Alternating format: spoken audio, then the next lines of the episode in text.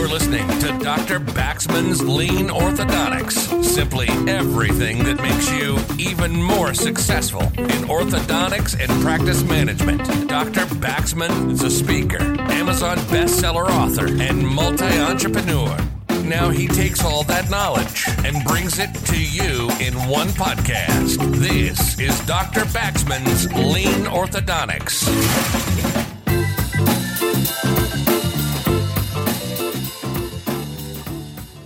Hallo liebe Leute, herzlich willkommen zu meinem Podcast. Mein Name ist Dr. Martin Wachsmann und in meinem Podcast geht es um Lean Orthodontics. Lean Orthodontics, das kennt ihr von meiner Website oder von meinen Kursen, ist Kieferorthopädie zusammen mit einem Produktionssystem, wie man es von Toyota kennt, um die Produktivität und die Effizienz aber gleichzeitig auch die Leichtigkeit bei dem, was wir tun, zu steigern. Und deshalb möchte ich heute auch mit einem ganz wichtigen Bestandteil von Lean Orthodontics heute diesen ersten Podcast beginnen. Nämlich, es geht um Verschwendung.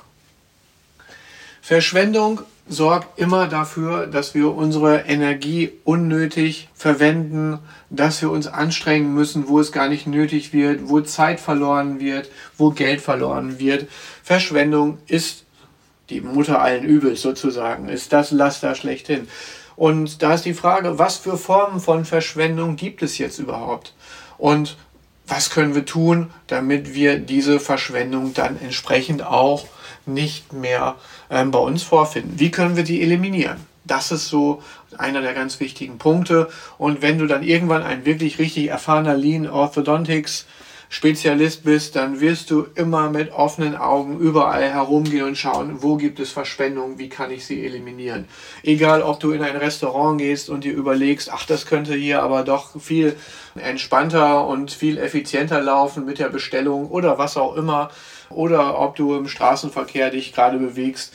Überall wird dir diese Art zu denken immer wieder begegnen. Das heißt, Verschwendung ist das Thema Nummer eins. Welche Formen von Verschwendung gibt es?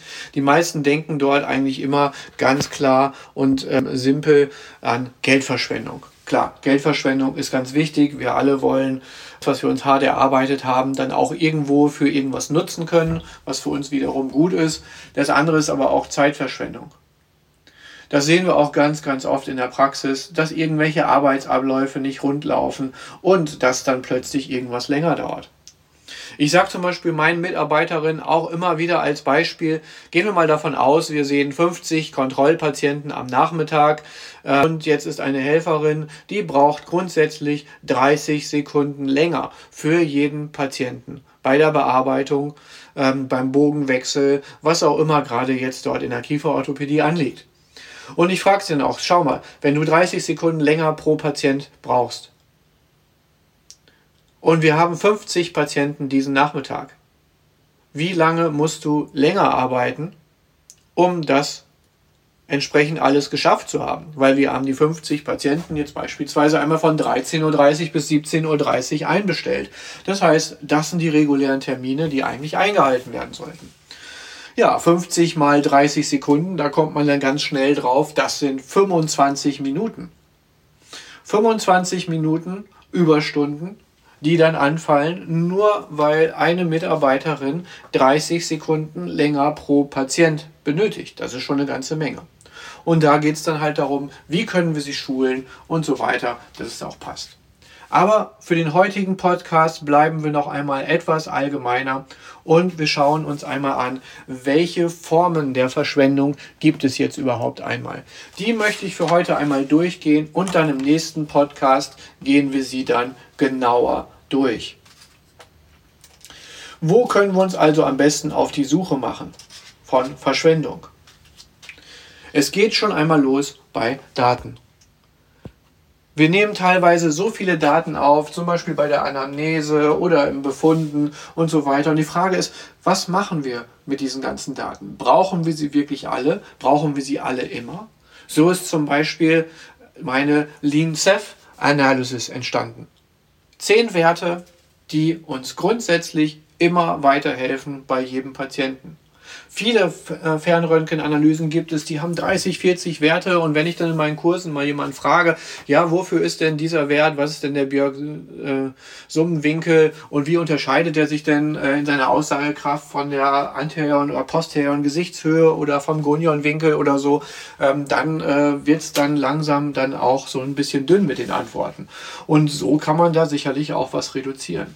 Sind aber auch viele andere Dinge, ähm, wie wir immer wieder sehen, und das werde ich in den nächsten Podcasts an Beispielen einfach mal ganz genau zeigen, wo wir mit Daten verschwenderisch äh, umgehen und einfach viel zu viele Daten letzten Endes auch sammeln. Wie sieht's aus mit Verschwendungsmöglichkeit Nummer zwei? Instrumenten und Materialien.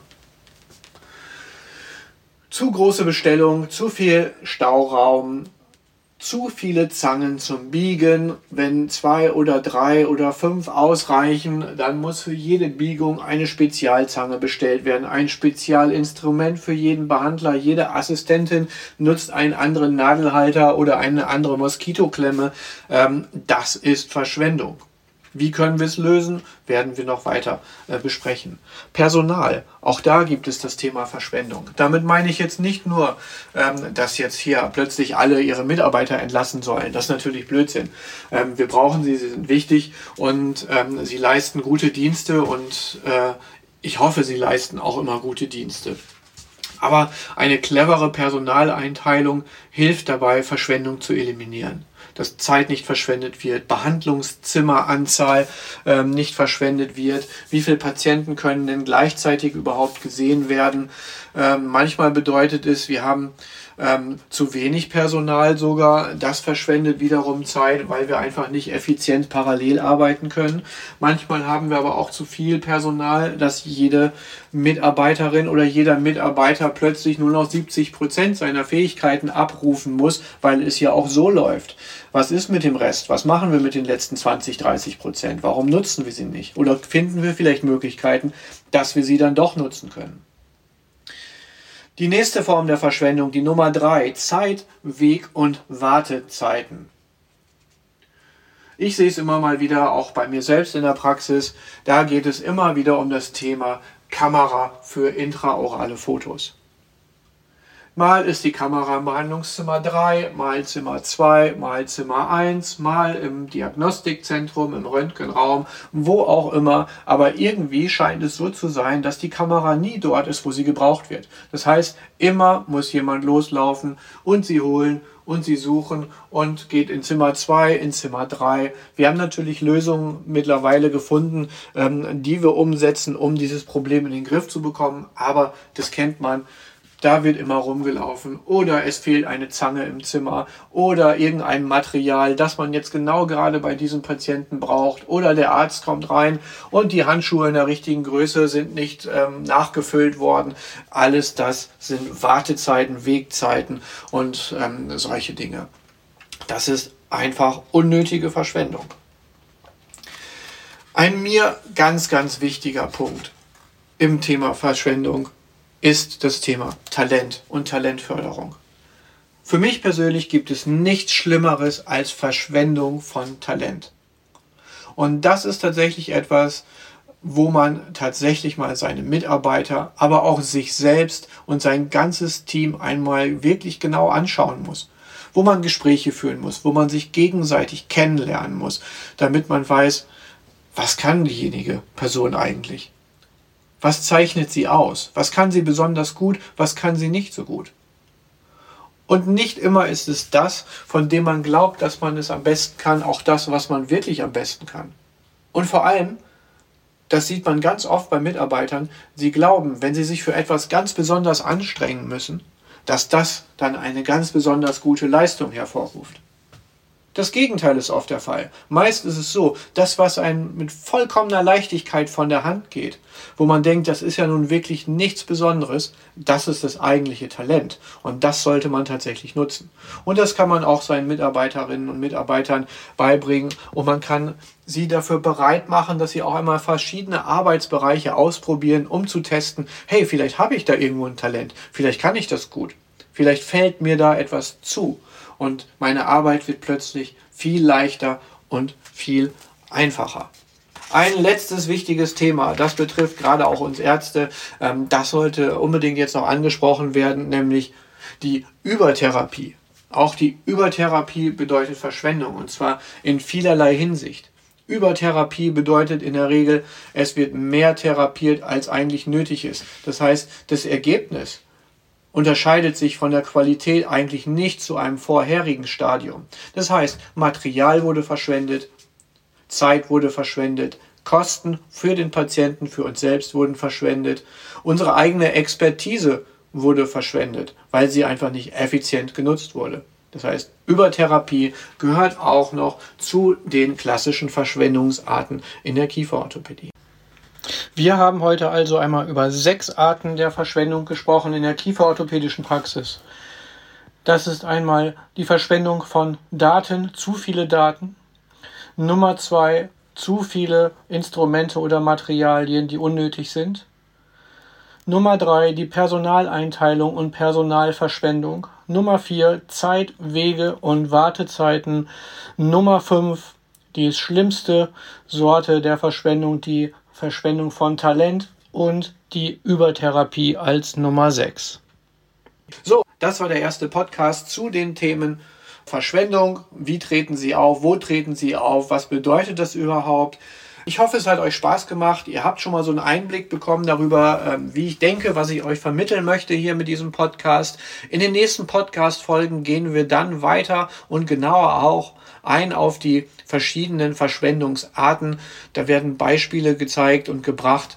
Und da könnt ihr euch mal anhören, wie ihr das Ganze lösen könnt, damit es bei euch richtig gut rund läuft wie ein Schweizer Uhrwerk. Also, das war's von mir aus. Schönen Tag noch, macht's gut, bis bald wieder. Euer Dr. Baxmann. You've been listening to Dr. Baxman's Lean Orthodontics. Simply everything that makes you even more successful in orthodontics and practice management. Lean Orthodontics has made many people successful, and if you apply it consistently, it will help you too. We hope you've gotten some useful and practical information from this podcast. Make sure to like, rate, and review, and tell a friend or two. In the meantime, you can reach out on the website at www.leanorthodontics.com. We'll see you next time on Dr. Baxman's Lean Orthodontics.